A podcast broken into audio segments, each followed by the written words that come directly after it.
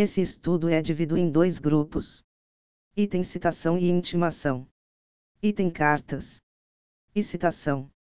O art. 238 do CPC diz que citação é o ato pelo qual são convocados o réu, o executado ou o interessado para integrar a relação processual. Quem não integrava a relação processual, passa a integrar com a citação. A citação é pressuposto de validade do processo, conforme estabelece o art. 239. O processo não deixa de ser instrumento. Por conta disso, tal dispositivo afirma que para a validade do processo é indispensável a citação do réu ou do executado, ressalvadas as hipóteses de indeferimento da petição inicial ou de improcedência liminar do pedido. E o 1 dispõe que o comparecimento espontâneo do réu ou do executado supre a falta ou a nulidade da citação, fluindo a partir desta data o prazo para apresentação de contestação ou de embargos à execução. A teoria da aparência. O art. 242 do CPC diz que a citação será feita pessoalmente ao réu, podendo ser feita na pessoa do representante legal ou do procurador do réu, do executado ou do interessado. A teoria da aparência ganha relevância nos casos de réu pessoa jurídica. O que vem sendo admitido é a realização da citação na pessoa do funcionário que exteriorarás esse poder de gestão, esse poder de decisão no dia a dia das atividades empresariais. A teoria da aparência traz a ideia de que, ainda que este funcionário, no estatuto, não contenha poderes para receber uma citação, se ele age e se exterioriza como tal, então é considerada válida a citação daquela pessoa jurídica. No caso da citação via postal, o CPC admite expressamente que seja assinado pelo funcionário responsável pelo recebimento de correspondências. Se quem recebe a citação é pessoa que aparentemente tem poder para receber a citação, em caso de pessoa jurídica, ainda que formalmente não tenha esse poder, valerá a citação. Visa coibir a fraude. B. Situações em que a citação não pode ser realizada. Em regra, a citação pode ser realizada em qualquer lugar em que se encontre o réu, o executado ou o interessado o militar em serviço ativo será citado na unidade em que estiver servindo, se não for conhecida sua residência ou nela não for encontrado. São hipóteses em que não poderá ser realizada a citação, salvo para perecimento do direito. Item a quem estiver participando de ato de culto religioso item ao cônjuge, ou companheiro ou de qualquer parente do morto, consanguíneo ou afim, em linha reta ou na linha colateral em 2 grau, no dia do falecimento e nos 7, 7 dias seguintes. Item aos noivos, nos três primeiros dias seguintes ao casamento. Item os doentes, enquanto grave o seu estado. O CP traz situações excepcionais que não admitem a citação naquele momento. É o CPC positivando o bom senso e trazendo segurança jurídica. Todavia, para evitar a prescrição ou qualquer outro perecimento de direito será possível citar. C. Modalidades de citação. É preciso diferenciar dois grupos de citação. Item citação pessoal. A diferença está no fato de que na citação pessoal o réu é efetivamente citado, enquanto na citação ficta, presume-se que o réu tenha sido citado. Outra diferença reside na ausência da manifestação do demandado após ele ter sido citado. Se a citação é pessoal, é gerado o efeito da revelia, e aí está autorizado o julgamento antecipado do mérito, conforme art. 355, segunda, CPC, caso em que o juiz julgará antecipadamente o pedido, proferindo sentença com resolução de mérito, quando o réu for revel, ocorrer o efeito previsto no art. 344 e não houver requerimento de prova, na forma do art. 349. Neste caso, por ter havido a citação pessoal do réu, sabe-se que ele teve o conhecimento do feito. Se não apresentou a contestação à revelia, podendo julgar diretamente o mérito, caso assim seja possível. Item citação ficta. Quando há citação ficta, há a presunção de que foi citado, havendo ausência de atuação do réu, situação em que não vai motivar o julgamento antecipado do mérito, mas poderá motivar a nomeação de um curador especial, o qual apresentará defesa, sem ônus da impugnação especificada. Neste caso, o curado especial poderá apresentar contestação por negativa geral. Ou seja, não será presumidamente verdadeiro os fatos alegados pelo autor. Barra. Citação pela via postal. A citação pela via postal é uma citação pessoal e é a modalidade preferencial. O art. 248 vai dizer que determinada a citação postal, cabe ao serventuário remetê-la com cópia reprográfica da petição inicial e do despacho do juiz que autorizou esta citação. Nesta remessa feita pelo serventuário, já vai comunicar o prazo de resposta, bem como o endereço do juízo. No caso do procedimento comum, na demanda já vai constar a data e o horário da audiência de conciliação e mediação. A súmula 429 do STJ vai dizer que a citação postal, quando determinada por lei, exige o aviso de recebimento. Barra barra. Citação por oficial de justiça. A citação pode ser dar também por oficial de justiça nas hipóteses em que é proibida a citação postal. Também poderá ser feita a citação por oficial de justiça quando a citação postal tiver sido frustrada ou mesmo quando houver dúvida se foi o próprio demandado quem assinou o ar, ou se foi outra pessoa. Nesse caso, o cartório emitirá um mandado de citação e o oficial cumprirá este mandado. Ao chegar no local, o oficial promoverá a leitura do mandado de citação e entrega ao demandado uma contrafé, cópia da petição inicial. A citação por oficial de justiça pode ocorrer em dias úteis, entre 6 horas e 20 horas. Só que a citação, por oficial, poderá ocorrer nos domingos, feriados, dias úteis, fora do horário acima, independentemente de autorização judicial. 3. Citação pelo escrivão ou chefe de secretaria, se o citando comparecer em cartório. A citação poderá ser feita pelo escrivão ou chefe de secretaria, se o citando comparecer em cartório. É uma modalidade de citação pessoal. 4. Citação por meio eletrônico. Essa citação por meio eletrônico é considerada citação pessoal, visto que tomou conhecimento da demanda contra o réu proposta. V. Citação por edital. A citação por edital é espécie de citação ficta, não sendo citação real ou pessoal. A citação por edital poderá ser realizada nas hipóteses autorizadas por lei. Desconhecido ou incerto o demandado. Incerto, ignorado ou inacessível o lugar em que o demandado se encontra. Previstos e autorizados em lei. No primeiro caso, o demandado é realmente desconhecido pelo demandante. Ex, ação de uso capião de bem móvel, mas não se sabe quem é o dono do bem. No segundo caso, sabe-se quem é o demandado, mas não se sabe o lugar em que ele está, ou tal lugar é inacessível. Ex, réu não foi localizado após várias buscas, mas o único caminho que resta é o da citação por edital. Lembre-se que no juizado especial não cabe citação por edital. Na terceira hipótese, por exemplo, pode-se dar no caso da Lei de Execução Fiscal, em que prevê que o executado, quando residente no exterior, deve ser citado por edital. Esta interpretação legal vem sendo mitigada, mas ao ponto de o STJ ter simulado pelo enunciado 414, em que estabelece ser a citação por edital cabível, na execução fiscal, quando frustradas as demais modalidades. O STJ diz que é preciso homenagear a ampla defesa e o contraditório, de maneira que se sabe onde está e quem é o executado, deve-se citá-lo de modo pessoal. Caso frustradas estas tentativas, aí sim faz-se citação por edital. A citação por edital se dará por meio da publicação do edital na rede mundial de computadores, no sítio do respectivo tribunal e na plataforma de editais do Conselho Nacional de Justiça, que deve ser certificada nos autos pode ainda ser determinada a publicação de editais em jornal local de ampla circulação. O prazo dos editais vai variar entre 20 e 60 dias. Depois de escoado o prazo dos editais é que irá contar o prazo para que o agora citado apresente a sua resposta. Caso não apresente resposta neste prazo, a citação, que é considerada ficta, não gerará o efeito da revelia, devendo o juiz nomear um curador para apresentar resposta sem o ônus da impugnação especificada. Vi citação por hora certa. A citação também poderá ser por hora certa, sendo também espécie de citação ficta.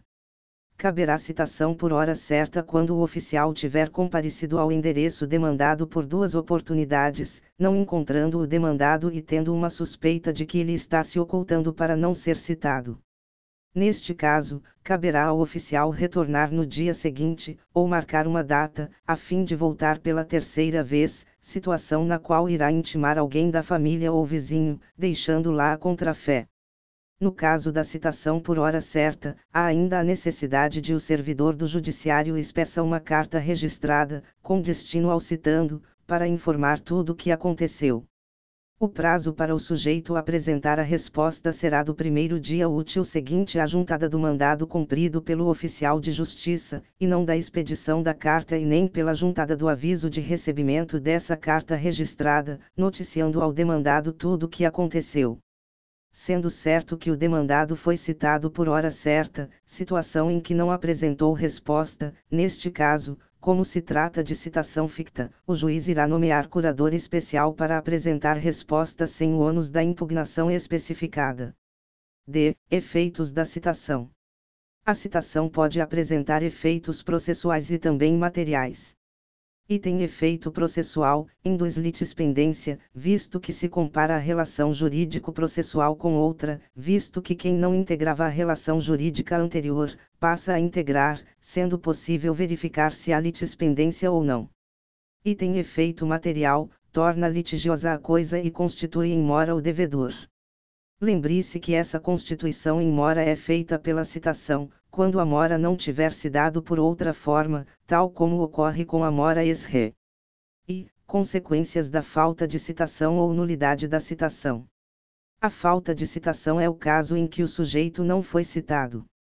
Nulidade da citação é o caso em que o sujeito foi citado, mas não foi válida. Aquele processo em que a citação for inexistente ou nula está maculado ainda que tenha sido proferida a sentença, ou que a sentença tenha transitado em julgado ou ainda que tenha sido formado a coisa julgada material soberana, ou coisa soberanamente julgada ou coisa julgada soberana, em todos esses casos, caso tenha havido a nulidade ou inexistência de citação, será questionável a validade do processo, visto que a mácula insanável. Neste caso, será dito que a eventual ausência de citação autoriza uma querela nullitatis insanabilis, em que há uma insanável nulidade que acomete o feito. Quanto ao meio processual para que este vício da falta de citação ou que a nulidade de citação venha a ser reconhecido, esta falta ou nulidade poderá ser arguida na fase de conhecimento, contestação, impugnação ao cumprimento de sentença, embargos à execução, inclusive de ofício. Segunda intimação. O art. 269 do CPC diz que intimação é o ato pelo qual se dá ciência a alguém dos atos e dos termos do processo. A intimação pode ser dirigida tanto à parte como a um terceiro, perito, testemunha, etc. Para alguns, a intimação é a ciência de um ato que já ocorreu e notificação é a ciência de um ato que irá ocorrer. Mas a legislação não traz esta diferenciação. A regra é que a intimação se dê pela publicação no Diário Oficial, caso não se dê por meio eletrônico. O meio eletrônico é o preferencial.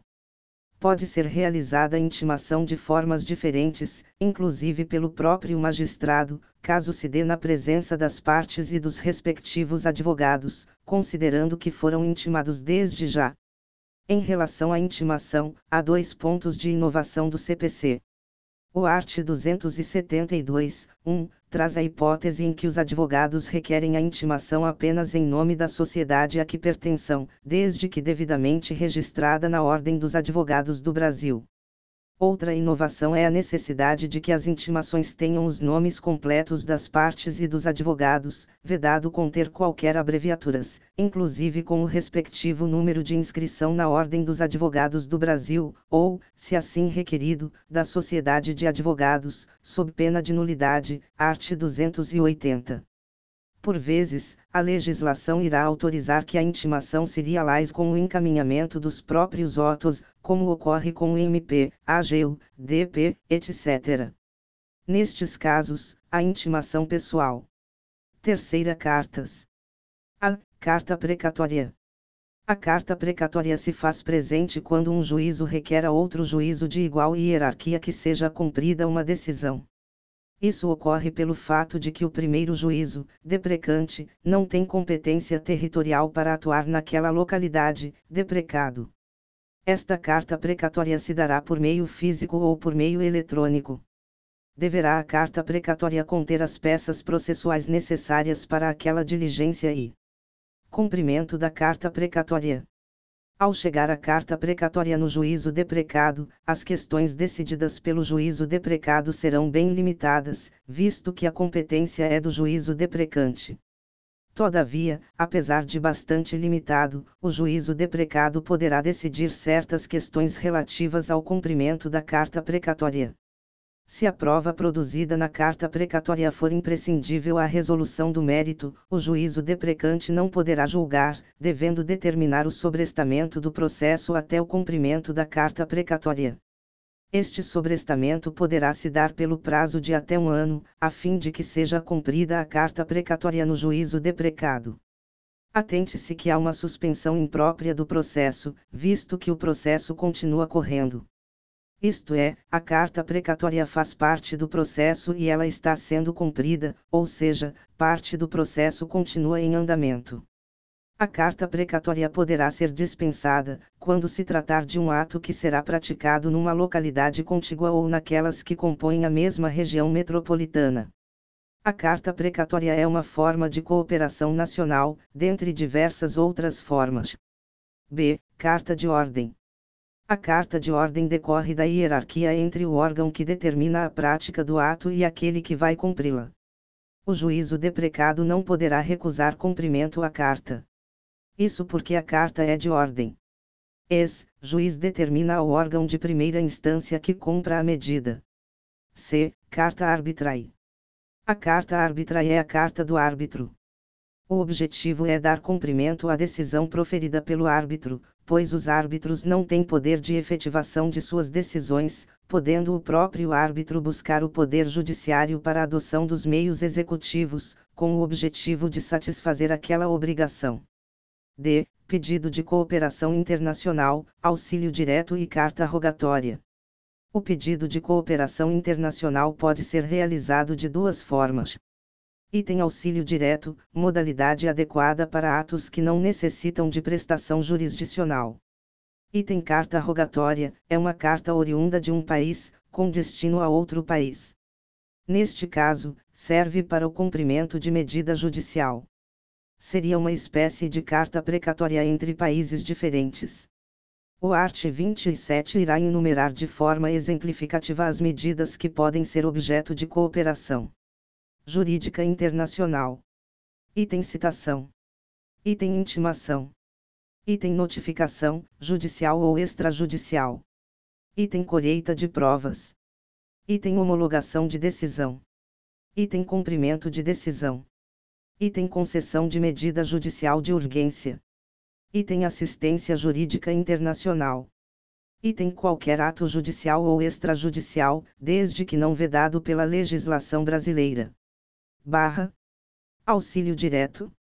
Auxílio direto ocorre quando o pedido de cooperação não tenha por objeto uma decisão judicial estrangeira que esteja sujeita a um juízo de delibação feita pela autoridade brasileira. O auxílio direto é típico de medidas de cunho administrativo, extrajudicial. O art. 29 diz que a solicitação de auxílio direto será encaminhada pelo órgão estrangeiro interessado à autoridade central, cabendo ao Estado requerente assegurar a autenticidade e a clareza do pedido. A autoridade central ao Ministério da Justiça. Caso não esteja claro, poderá a autoridade central pedir esclarecimentos antes de decidir. O art. 30 traz um rol das hipóteses que poderão ser caso de auxílio direto. Item auxílio direto para obtenção e prestação de informações sobre o ordenamento jurídico e sobre processos administrativos ou jurisdicionais findos ou em curso. Item auxílio direto para colheita de provas, salvo se a medida for adotada em processo, em curso no estrangeiro, de competência exclusiva de autoridade judiciária brasileira. Item qualquer outra medida judicial ou extrajudicial não proibida pela lei brasileira. Barra barra. Carta rogatória. A carta rogatória necessita passar por um filtro feito pelo Superior Tribunal de Justiça, situação na qual concede o exequatur. Nesta situação será necessário um juízo de delibação. Neste caso, um juiz federal dará cumprimento a esta carta rogatória na primeira instância. Após, encaminhará ao STJ, o qual emitirá o envio à autoridade central, Ministério da Justiça.